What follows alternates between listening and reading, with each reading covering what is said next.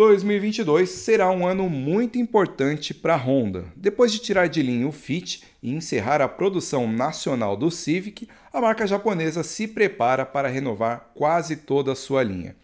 O primeiro modelo que chegará será o City Hatchback.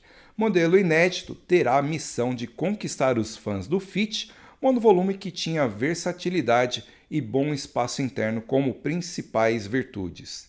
Boa notícia é que o modelo também terá o sistema Magic Seat, antes chamado de ULT, que permite levantar o assento do banco traseiro ou rebater totalmente para ampliar o espaço.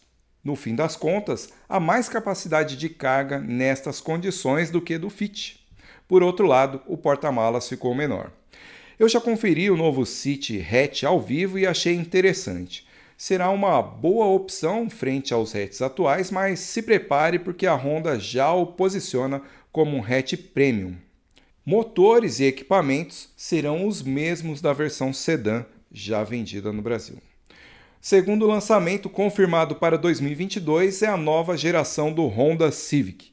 Chegará no segundo semestre, trazendo uma boa evolução em qualidade construtiva e também elevará o nível de equipamentos nosso time Motor1.com nos Estados Unidos já testou e deixou claro que se trata do melhor Civic já produzido.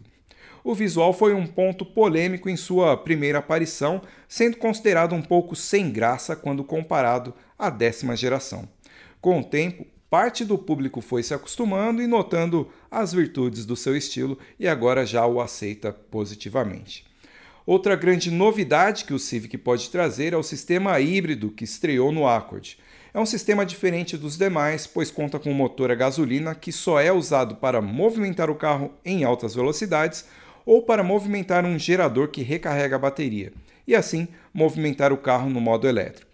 Na prática, você pode rodar até quase 90 km por hora apenas no modo elétrico. E quando precisa de mais velocidade, contar com o motor a gasolina como propulsor.